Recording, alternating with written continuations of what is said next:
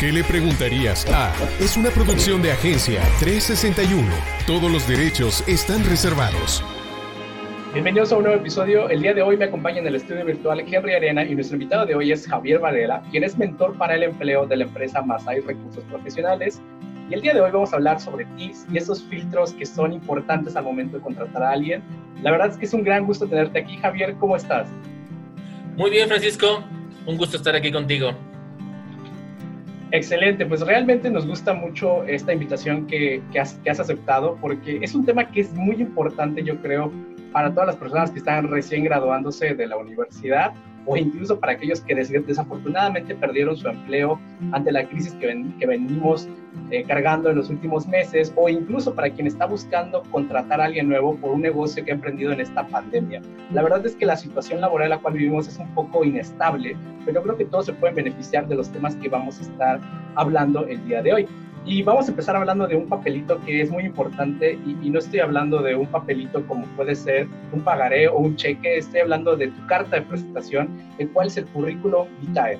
Eh, para ti, ¿qué es un CV, Javier? Mira, qué bueno que me preguntas esto porque justamente eh, hoy día he estado trabajando mucho con personas que están buscando empleo y yo siempre les digo que el currículum es una llave. El, el proceso de búsqueda de empleo eh, no se queda solo en tener un currículum o un bonito currículum. Siempre les he dicho, es tu carta para continuar más adelante. Cuando haces la búsqueda, es una carta para, para continuar con el currículum y que te postules. Una vez que envías tu currículum y es aceptado y la gente ve que puedes hacer empata, eh, o empatas con el puesto, pasas a la, siguiente, a la siguiente fase que es la entrevista y entonces viene la entrevista y es otro pase para pasar a la otra entrevista que es a lo mejor con la persona que toma la decisión. Pero el currículum es esa llave que te va a abrir la siguiente puerta. Yo no le pongo, es importante, pero no lo pongo como lo más importante, aunque cada una de las fases, lo vamos a ver ahorita seguramente más adelante, pero cada una de las fases tiene este, su importancia. Javier, sabemos que entra en juego muchísima la parte verbal, pero también la parte no verbal. Y dentro de la parte no verbal viene lo que dices, lo que muestras, sin siquiera abrir la boca. Algo de ello es también el código de vestir, ¿no? Por ejemplo, ¿hay algún tipo de color, algún tipo de código justo para ir a pedir trabajo? Mira, eh, siempre hay esos códigos este, normales, ¿no? Si vas a pedir a una empresa que se dedica a la parte financiera, pues el, código de vestimenta tiene que ser ropa formal, saco. Este, digo, ahorita ha cambiado un poquito la, situación, no estamos haciendo entrevistas presenciales, incluso se hablaba del uso de la corbata por la cuestión esta de, de, la situación que estamos pasando, pero yo siempre digo es, eh, manéjate conforme la situación. He tenido yo candidatos eh, los cuales vienen a pedir puestos que tienen que ver mucho con el contacto con los clientes y vienen de camisa polo, playera polo, este, siempre en una entrevista tienes que vestirte ad hoc o por ejemplo me ha tocado este, entrevistar diseñadores gráficos y de verdad un diseñador nunca lo voy a ver de traje, es muy complicado. Entonces, yo creo que más que un código, sí los hay, todos los conocemos, es vestirte ad hoc al puesto que estás solicitando. Eh, porque si no, de otra manera, a veces sonaría de repente un poco incongruente lo que estás queriendo proyectar en la entrevista. Excelente, Javier. Pues creo que sí, lo que mencionas es ir ad hoc y me parece que es una gran respuesta, sobre todo para ir variando según el puesto al cual estamos aplicando. Y ahora hablando un poco más de, de, este tema que me parece muy interesante, que son cuáles son los peores errores que puede cometer un candidato en una entrevista. Ya que estamos hablando de este proceso de, de la entrevista, ¿cuál consideras que es quizá los errores más comunes o garrafales que podamos hacer? Oh, la lista es muy grande y, y fíjate que hoy día, hoy que yo no solo es la, la agencia a la que manejo, sino doy esa mentoría para gente que busca empleo, me he topado mucho con uno, siempre se los comento, tienes que estar en un estado de ánimo positivo.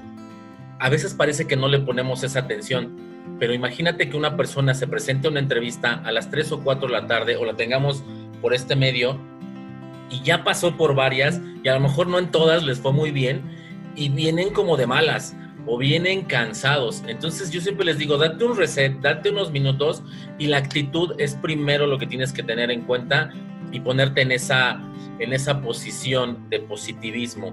Porque yo entiendo que es complicado estar teniendo muchas entrevistas y que no te llamen y que no te digan, a lo mejor tienes más tiempo, pero el, el, peor error que cometen eh, es el estado anímico. A veces te lo digo, llegan candidatos de malas. O sea, y tú, bueno, pues es que la primera vez que platico contigo, sí, pero ellos ya tendrán a lo mejor otras cinco o seis entrevistas antes.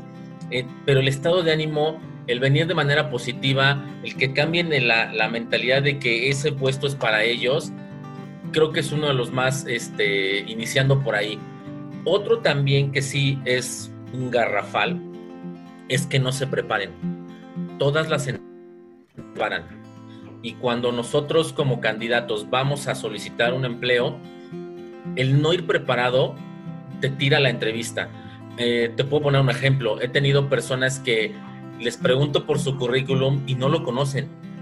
O sea, es un documento que envían todo el tiempo y no lo conocen. Oye, de tal año a tal año estuviste aquí. Así, ah, dice 2020, eh, pues tú me lo mandaste. No lo conocen. Y también en las preguntas que les hacen, ellos no se conocen. Entonces, eso pareciera que es como una cosa automática, ¿no? El buscar empleo de repente lo ven como, ah, mando información y a ver qué cae, porque he, tenido candidatos que así es. Y no, realmente creo que el, el, peor error que pueden cometer, y a lo mejor lo digo de manera general, es no estar preparados. Cuando tú no estás preparado, se nota, porque llegas a improvisar, a menos que sepas improvisar muy bien. Pero si no lo sabes hacer, pues entonces prepárate. El estar preparado puede generarte muchísimo más oportunidades para que tú puedas avanzar a la siguiente etapa que solo ir a ver qué sucede. Y eso, híjole, es bien común. Entonces, cuando me topo con candidatos que de repente vienen, oye Javier, ayúdame, este, creen que el currículum los va a salvar, no es una puerta, pero yo creo que la parte también decisiva de todo esto es la entrevista. Y si no vamos preparados, conociéndonos a nosotros mismos, este, en un estado de ánimo positivo, eh, son una suma de factores. No es que te diga yo, oye, es que, híjole, ¿por qué no traías corbata ese día del color favorito del reclutador? No te quedaste. No, a veces lo podemos pensar así. Oye, no, es que cuando yo estuve en la entrevista vi que saludó de manera más familiar a otra persona, otro candidato, se conocen. No, seguro se va a quedar esa persona. ¿Sí me explico? Y entonces hacemos ideas en la cabeza. Pero si nosotros vamos bien preparados a la entrevista, este, tienes mayores posibilidades de tener éxito. Javier, ante esta situación que estamos viviendo, muchos, muchas de las actividades que estamos realizando se hacen de manera online.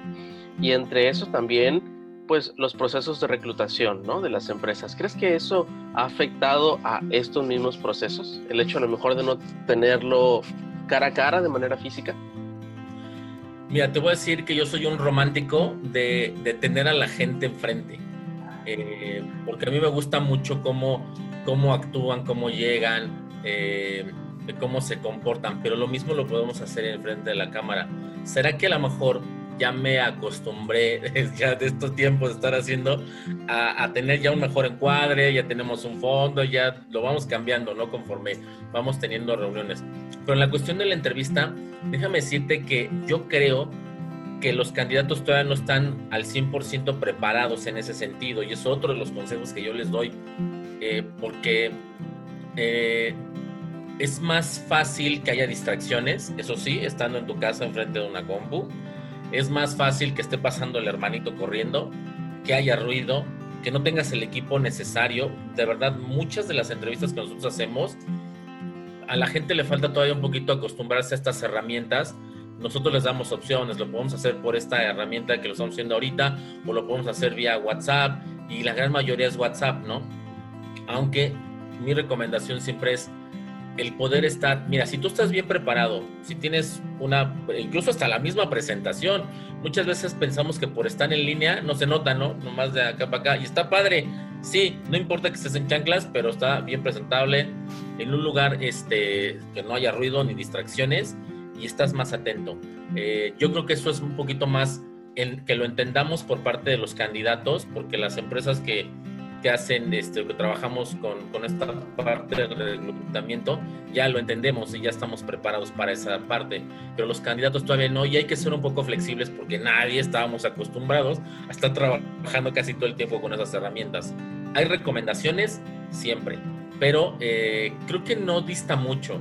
Eh, al final estamos muy acostumbrados al contacto, pero si eres un reclutador que también está más capacitado para poder detectar ciertas cosas, porque a través también de esta herramienta lo podemos hacer, creo que no hay tanta, tanta, este, tanta diferencia, ¿no? Aunque algunas personas puedan pensar que sí, pero al menos yo no he notado tanta diferencia si es que también les ayudamos a los candidatos dándoles algunos consejos para que puedan desarrollar mejor la entrevista.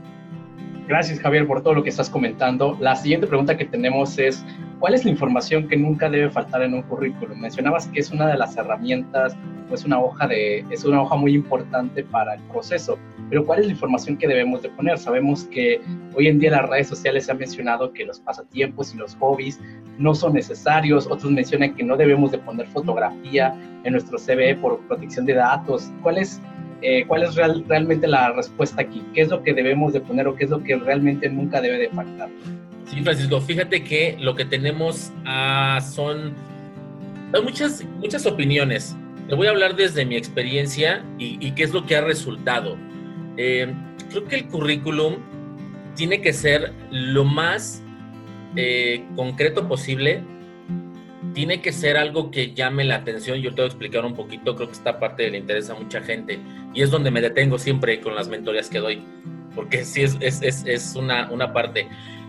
Puedes encontrar plantillas, puedes encontrar muchas cosas, pero vamos a lo siguiente.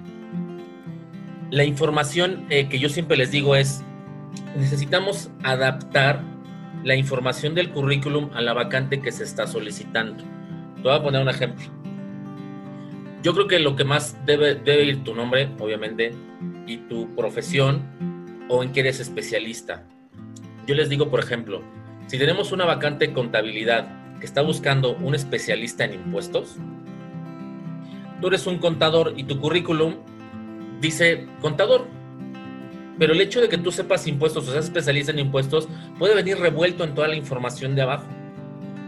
Y entonces ese currículum puede estar mandando 30, 40 veces y nadie te llama. Yo les digo, yo no los enseño a mentir en el currículum porque no lo haría nunca.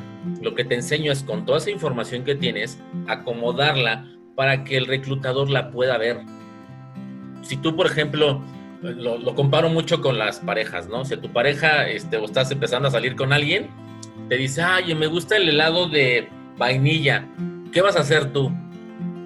Ah, mira, qué casualidad, a mí también me gusta el helado de vainilla, ¿no? Pasa lo mismo. Si yo estoy buscando como, como reclutador a alguien especialista en impuestos, si tú me pones Francisco May, contador, especialista en impuestos desde hace cinco años, ¿quién va a ser más atractivo? ¿Quién pone esa información o quién no la pone? Aunque esté contenida en el currículum. Hoy día te puedo decir que un reclutador se toma más o menos 30 segundos, algunos menos, eh, en poder revisar un currículum pero tampoco lo vamos a leer todo. Vemos palabras claves, desarrollas esa habilidad. Impuestos, incluso eh, hay, unas, hay unos sistemas que también utilizan algunas empresas de reclutamiento donde pasa el documento o viene la información y esas computadoras o esas, esos programas, váyanos, la es un programa, detecta esas coincidencias de lo que estoy buscando con la vacante con las palabras que aparecen aquí. Es como Google, es como, ya sabes, todo eso se automatiza. No todas las agencias lo hacen, son normalmente las más grandes, pero en el currículum tienes que poner información de valor. ¿Cómo puedo yo aportar a la empresa? ¿Cómo aporté a las empresas este, anteriores este, mi trabajo? ¿Cómo fui? Eh, es decir, ¿qué, ¿qué ayudé a la empresa o qué beneficios tuvo el tenerme ahí? Eso es a lo que voy, porque muchas veces ponen un listado de 50 actividades ok, está padre, pero de esas en qué ayudaste a la empresa, ¿no? Se queda como algo muy mecánico. Entonces, eso es el principal también, aparte en el, en el currículum. Yo sí les digo, nombre, dirección, no dirección, sino ubicación general y tu correo electrónico profesional, o al menos no pongas el de, este, cuando íbamos en la secundaria, ¿no? y ya se imaginarán el tipo de, correos con los que empiezan y eso le quita seriedad, le quita ese profesionalismo, ¿no?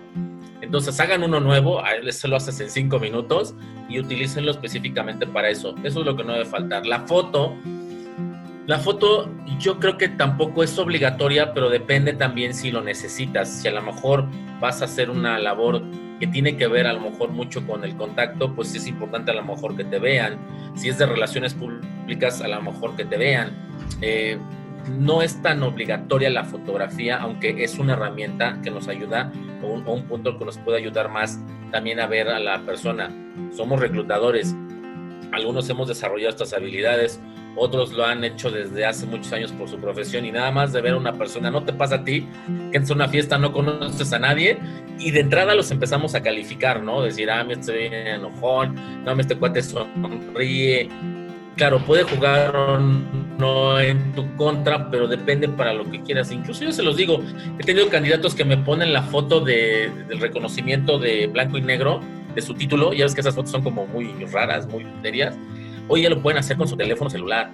Pues yo creo que por eso les digo siempre que creo que sí hay que dedicarle mucho tiempo a esto, a, la preparación. Por eso todo es una bola de nieve, pero a la preparación justamente porque lo haces una sola vez y después ya nada más lo vas adaptando. Pero, eh, híjole, hay muchas cosas en el currículum, pero si tú me dijeras las más importantes es resaltar que empate tu currículum con la vacante, esas palabras clave, y la otra es cómo has contribuido este, en las otras empresas, es decir, que la gente en el papel vea el valor que tú tienes o que puedes aportar hacia la empresa.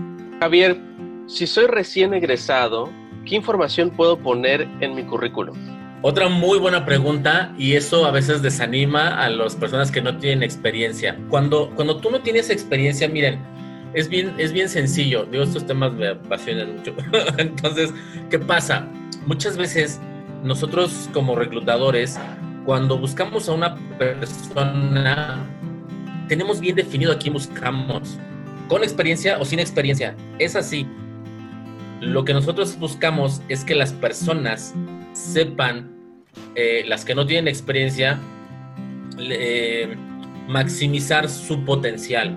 Por ejemplo, hoy hicimos un proyecto de exportación cuando estábamos en el último año de la carrera, en el cual yo desarrollé la parte de liderazgo y logramos ganar un concurso de tal a través del trabajo en equipo. Hicimos una investigación, fui responsable de la presentación del, proyecto. ¿Sí me explico? Este tipo de cosas no me interesa porque al final, si estoy buscando a alguien sin experiencia, pues no espero ver los 10 años allá atrás. Estoy viendo cómo tú, con estas herramientas que tienes, antes en tus proyectos escolares o incluso algún voluntariado también se da, este, que hayas encabezado una campaña, hayas recolectado fondos. Si me explico, este tipo de cosas que la gente eh, normalmente lo quiere ver a lo mejor en una experiencia laboral, cuando yo estoy buscando sin experiencia estoy viendo qué potencial tiene.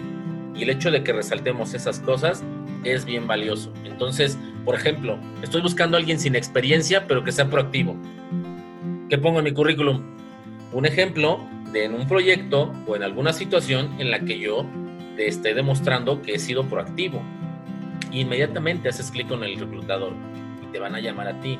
Pero si pongo cero experiencia este, y ya hasta tu currículum es de media carta donde termina la parte de tu educación y lo quieres llenar con la primaria, la secundaria, el kinder y el maternal, es complicado. Entonces, ese tipo de, de, cosas que tú tienes, este, facilidad para hablar en público, y es algo de lo que se busca mucho, ¿no? También que tengas esa facilidad de palabra. Entonces, eh, lejos de, de, ser un impedimento, por eso me gusta mucho esas personas recién egresadas, porque tienes mucho que sacarle. Y cuando, y, otra de las cosas que sucede mucho es que ni ellos mismos saben a veces el potencial que tienen, hasta que se los empiezas a, a ver. Entonces yo siempre les recomiendo hagan una, este, un, un, este, un disc al menos para que puedan ver ahí las, este, este las características que ellos tienen y entonces también en base a eso lo pueden construir. Hay muchos, muchos tips y eso es súper valorado. Tú vas a ver un currículum que explica todo esto y otro que se queda nada más en terminé a ver de qué me contratas, tiene más peso el otro. Es, es así. Javier, la siguiente pregunta va un poco relacionada a otro tipo de, personas que están actualmente buscando trabajo y son las que ya tienen un trabajo pero buscan encontrar otro para poder crecer.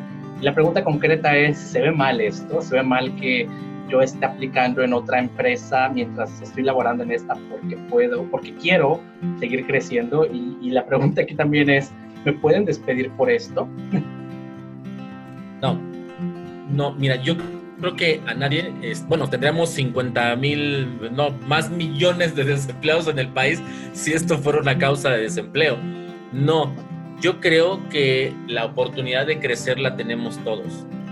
Eh, yo siempre les digo que esta pregunta es como un poco mm, meterla en contexto. Hay que ponerla en contexto porque si lo que tú estás haciendo es una muy buena labor en tu, en tu trabajo, eres bueno, no hay ninguna queja, al contrario, es un buen elemento en la empresa, pero llega un punto en el que también la empresa ya no te está dando más a ti y ya no hay oportunidad, yo siempre lo recomiendo, muévete. Y eso no tendrá por qué ser mal visto. Y aquí es una situación cultural empresarial. ¿A qué voy? Si todos los empresarios en este país pudiéramos tener esa, eh, esa empatía con los candidatos, incluso hasta de decir, oye, eh, mi empresa ya no está dando para más, yo sé que tú tienes que crecer, oye, te puedo dar la oportunidad de que busques, y conozco muchas empresas que hacen eso, eh, pero yo no me he enterado de un caso al menos en el cual te despidan por estar buscando otra oportunidad. Bueno, es más, te voy a decir también por qué, porque no le decimos al patrón que lo estamos haciendo, o sea, eso es una realidad. Entonces, creo que todavía nos falta mucho en esa parte empresarial, pero sin embargo, hay que tomar en cuenta dos cosas y no quiero que se me pasen. Cuando alguien está buscando empleo, así como cuando alguien busca mejorar su, su,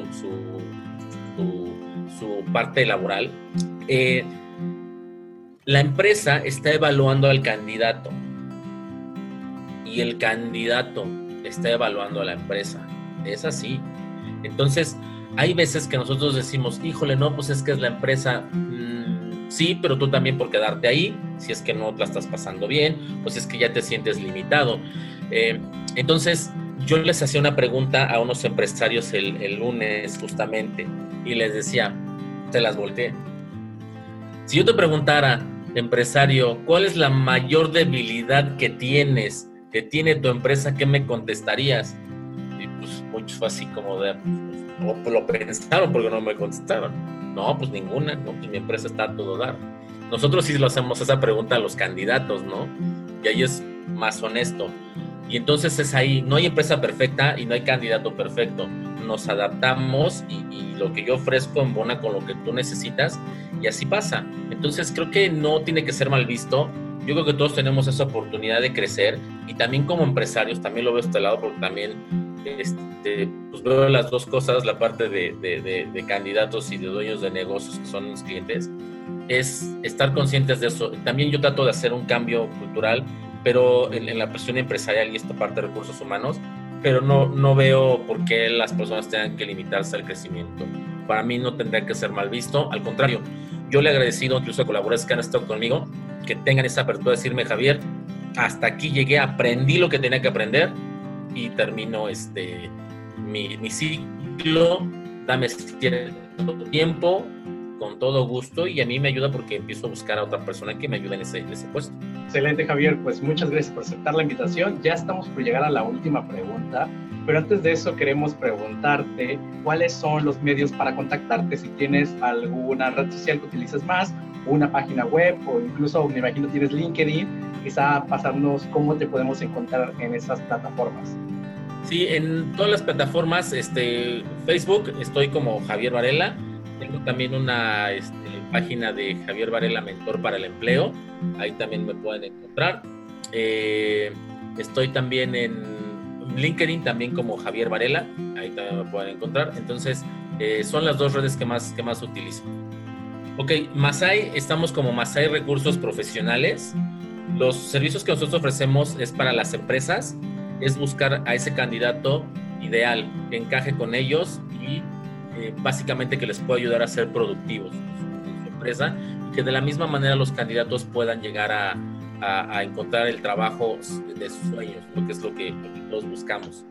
Y el otro servicio que damos es el de Mentor para el Empleo. Por eso es que todo el tiempo estoy con estas dos este, actividades, que ahí es una, yo creo que es una de las que más disfruto, porque es ayudarle a las personas a, trabajar desde su estado anímico hasta poder este, darle seguimiento, preparación para las entrevistas, currículums, este, tips, les doy lecturas, eh, todo esto para que ellos vayan muy preparados. Entonces, vamos, atacamos las dos partes.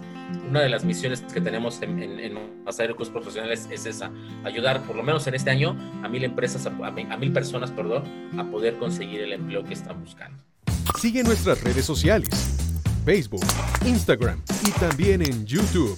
361 Agencia o visita nuestra página agencia361.com para empezar a, cerrar un poco con esta parte de las entrevistas, ¿no? Frente a frente en, un proceso de contratación. Estas preguntas que luego hace eh, la persona que está a cargo, ¿no? Que dice, ¿cómo te ves en 10 años? O menciona alguna situación difícil, la que pudiste resolver. ¿Hay alguna respuesta correcta o es algo subjetivo? ¿O qué tan importante es eh, la respuesta en, en esta pregunta? Ok, estas preguntas las vas a encontrar casi todo el tiempo eh, y sí tienen su, importancia. Por ejemplo, la, de 10 años, eh, aunque hoy día suena mucho, son 10 años, ya te lo preguntarán en 3 o 5 años, eh, no es más que para ayudarnos a entender qué es lo que tienes tú pensado. Si yo puedo contar contigo a largo, mediano plazo, si te vas a ir, por ejemplo, eh, yo he preguntado, ¿y cómo te ves en tres años? No, pues ya me veo con mi negocio, este, ganando buen dinero, mi casa y mi coche. Uno, a mí me hace ver que, pues ya en tres, para que tú en tres años estés así, tienes que trabajarlo desde antes. Entonces, seguramente por ahí del año uno conmigo estarás pensando en hacerlo o incluso hasta cambiarte de, de puesto. La empresa, perdón pero sí es bien importante nosotros como empresa, es a lo que voy ahora de regreso, qué tan impactante puede ser para mí, que es lo que ya nosotros pensamos, que te vayas en uno o dos años. Por ejemplo, hay personas, normalmente te dicen eso, ¿eh? que quieren montar un negocio.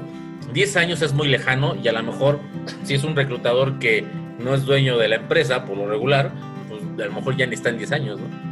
Este, entonces, pues, ya no, pero si es algo más, más a mediano plazo, que son unos tres años a cinco, sí nos, nos deja ver nada más un poco ese compromiso que tienes, cómo estás pensando tú, tu manera de pensar en tu estabilidad. Claro, y es bien cierto, siempre que entramos a un nuevo trabajo, ni siquiera nosotros ni los reclutadores tenemos manera de garantizar cuánto tiempo vas a estar. Entonces, si es, si eso nos ayuda a ver a futuro cómo te estás viendo y, y qué, qué, qué, ideas o intereses tienes más adelante. Si tú me dices, no, hombre, yo en 10 años espero estar aquí y a veces este, desarrollando casi casi el mismo puesto, pues tampoco te ven una persona con aspiraciones, ¿no? Pero tampoco le puedes decir, me veo como dueño de la empresa o me veo como, como, el, director general o el CEO, o sea, es que lo puedes hacer, pero de entrada va a ser, ah, entonces vienes por mi puesto. O me veo como el gerente de reclutamiento, ¿no? Si estás pidiendo para un puesto, a lo mejor, claro, va a ser, pues este cuate viene por mi puesto y yo aquí llevo cinco años, ¿no? Y pienso estar otros cinco. Entonces sí hay que ser muy cuidadosos, pero siempre pensando en, en que nosotros, cómo nos vemos, desarrollándonos profesionalmente, tal vez en esta empresa me gustaría que fuera en esta empresa. Es decir, te dejo como ese deseo de no nada más depende de mí, también depende de ti, porque hay muchos factores. Entonces, sí, esa, este, esa pregunta sí es, sí es importante, pero había otra combinada con esa. Ah, sí. sí. Bueno, ya está. Justo lo de la situación difícil por... Ah, no, no, bueno, es que esto eh, nos va a ayudar a nosotros a determinar cómo te comportas tú en distintas situaciones. Mira, por ejemplo, una pregunta cuando vienen atención a clientes, y yo me salgo mucho del esquema tradicional de las preguntas que hacemos. Eh, me sirve a mí convivir mucho en, redes de empresarios porque te enteras de muchas cosas.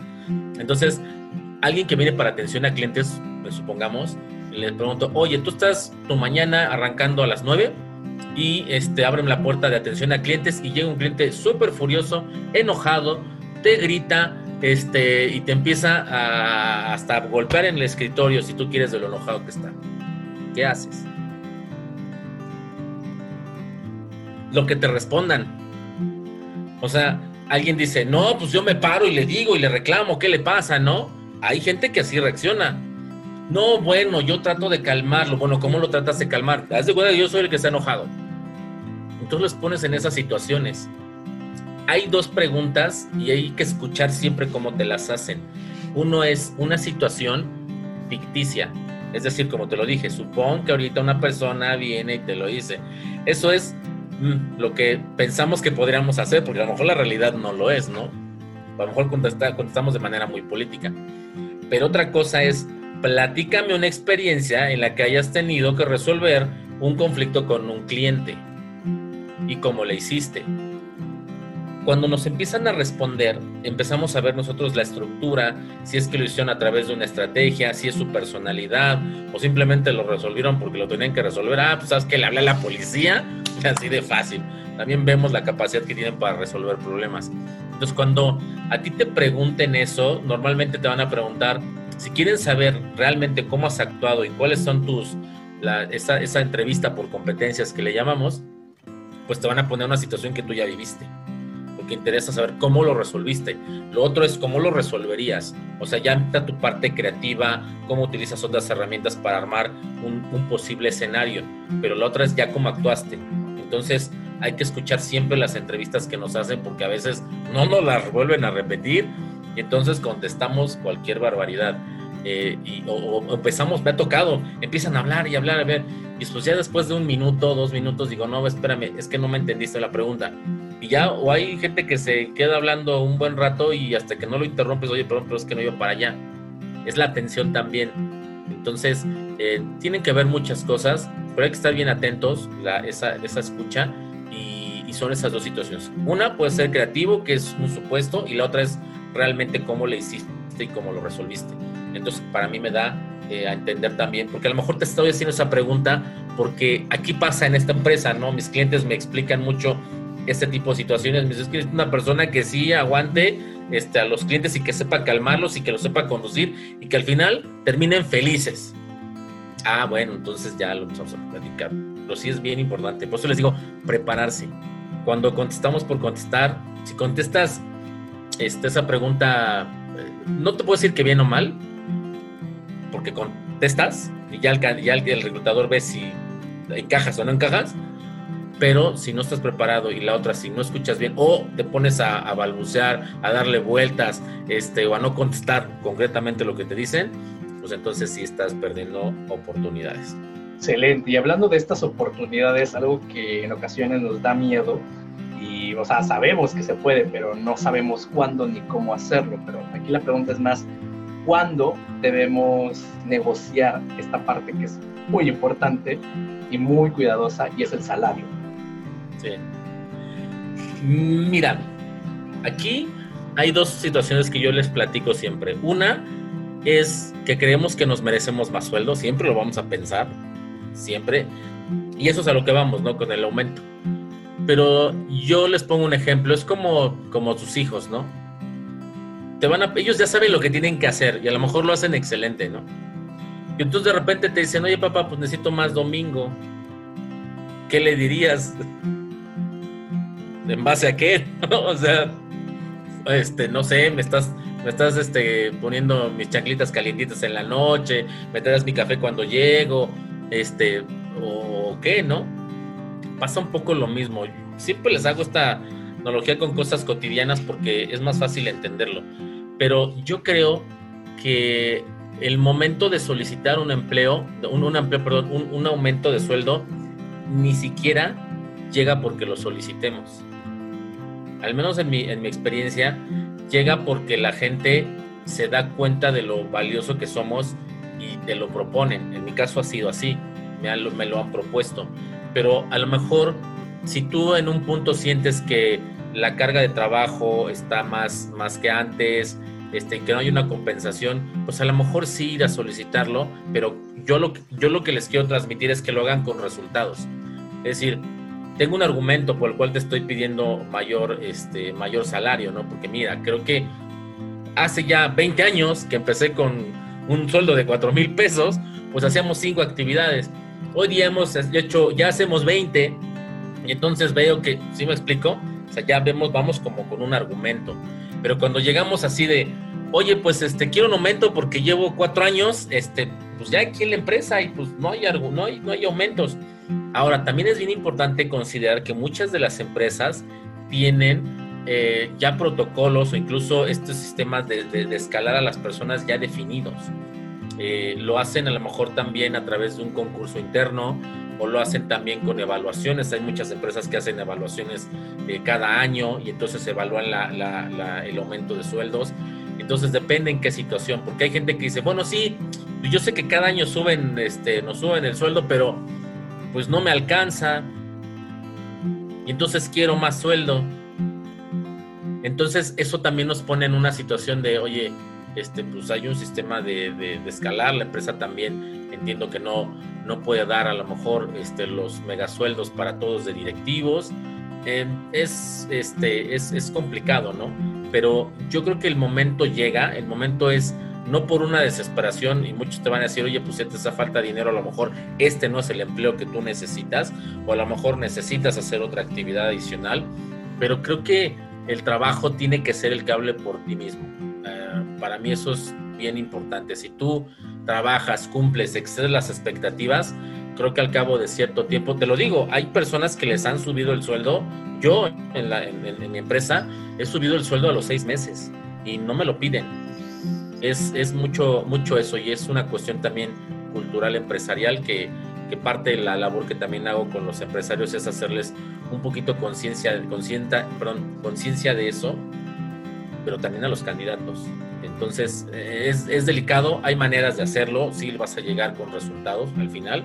Siempre es, llego con el problema que es, ta, ta, ta, que tengo esto del sueldo, de hemos incrementado, bla, bla. Ah, pero mira, también he hecho esto, esto, esto, esto, y no exigirlo, ponerlo a consideración. Pero, ah, este, creo que sí también depende mucho de las empresas. Empresas grandes se da y a veces ni lo pides. En muchas de las grandes pymes y esto, pues también debemos de entender en qué empresas de repente estamos trabajando y si vemos que la empresa lo da, pues es pedirlo. Yo siempre he dicho, pues no pierdes nada, tampoco la gente te va a correr porque fuiste a pedir un empleo, pero hay que saber, perdón, un aumento, pero hay que saber cómo. O sea, no puedes llegar. Oye, Francisco, fíjate que ya llevo tres años contigo y ya viste cómo le puse mejor calidad de audio a los podcasts. Este, pues este, ya merezco, no sé, un, un 50% de aumento. ¿Cómo ves? Mira, pero si le aumentas el 70%, hasta nos vamos a ver guapos todos, hasta el invitado, ¿no? Es, es, es, es muy este, relativo y hay que ver cada caso, pero, pero sí creo que la, el arma más poderosa son mis resultados. Excelente, Javier. Definitivamente todo lo que nos has compartido el día de hoy nos funciona, nos funcionará y seguro a muchas personas más que son seguidores de este podcast en las diferentes plataformas. Antes de terminar, quisiera preguntarte tus redes sociales para que nos comentes Facebook, página, dónde te podemos encontrar, cómo, por favor. Sí, eh, en la página de Facebook de, web es Masai, así como aparece aquí, masai.com.mx. Ahí también publicamos ofertas de empleo, eh, los servicios que, otorgamos en cuanto al, reclutamiento personal y la mentoría de empleo. En Facebook eh, y en, LinkedIn me pueden encontrar como Javier Varela, así aparezco. Entonces ahí podemos este, platicar. Tengo otra página también en Facebook que es Javier Varela, Mentor para el Empleo.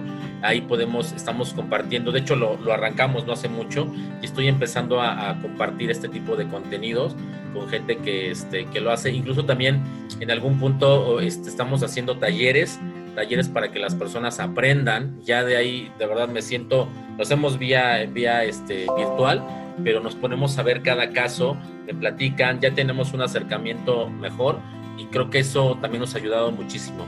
Afortunadamente trabajamos también eh, con personas que en escuelas para adultos, este, que quieren mejorar sus oportunidades y, y, que nunca han tenido esto. Yo siempre les digo, este, ¿cuánto sacaste en la materia, este, en la universidad en la prepa de búsqueda de empleo 1, 2 y 3? Nadie me va a enseñar esa boleta de calificaciones. Entonces, sí creo que es importante que alguien nos acompañe. Entonces, son las redes las que pueden encontrar. Y mi correo electrónico también, si quieren este, escribirme, es javier.varela, javier.varela, eh, arroba masai.com.mx. Que tenía yo una pregunta, eh, que justo ahora que estábamos hablando del currículum, esta parte donde te dicen a veces, oye, pon una descripción tuya, ¿vale la pena? Sí, siempre. ¿Siempre? ¿O es algo como, ah, mira, eso es algo amateur o algo de... Ah, no, mira, lo que pasa es que con estas preguntas, eh, vaya, con estas cosas es, eh, no sé, por ejemplo, tú vas caminando por un centro comercial y hay muchas tiendas y están los aparadores. Cuando algo te llama la atención, ¿qué haces? Pues te regresas. Poco, te regresas así de, ah, no, a ver, y te pones a ver más detallado. Pasa lo mismo con el currículum. Cuando tú logras llamar la atención del reclutador por las palabras que pusiste y por qué es lo que está buscando, ah, entonces él te va a dedicar más tiempo a leer. Ya va a empezar a profundizar en tu currículum. Por eso siempre es bien importante ponerlo. O sea, lo que yo les digo es, capta la atención y ya después ya te explico, ¿no? Lo que yo les digo en la venta, a mí ponme el cliente aquí y yo ya después lo te, pero, pero ayúdame a tenerlo aquí. Pero es eso.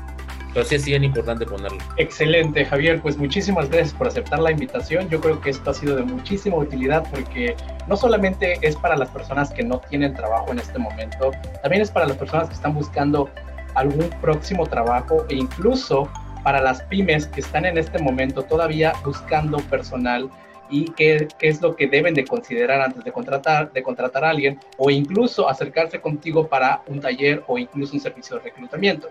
Creo que eso es muy importante y bueno, los servicios que ofreces son variados y van para, para los dos lados de la moneda y lo que mencionas, esta parte de concientizar a la persona que está, está siendo reclutada, pero también concientizar al empresario, es, es algo muy importante y forma parte indispensable en nuestra cultura empresarial que tenemos como mexicanos, el adaptarnos a nuevas prácticas eh, más éticas y quizá más profesionales.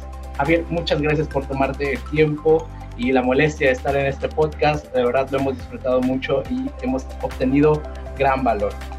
No, muchísimas gracias a ustedes y de verdad este, creo que mucha labor que ustedes hacen es muy buena, el poder apoyar también a la gente a través de, estas, de estos podcasts y ojalá, de verdad, le, le, le ayude a la gente y con una persona que haga alguna acción de las que platicamos el día de hoy aquí o que ustedes platican en sus podcasts, eh, creo que eso, eso sigue siendo de, mucho, de mucho valor.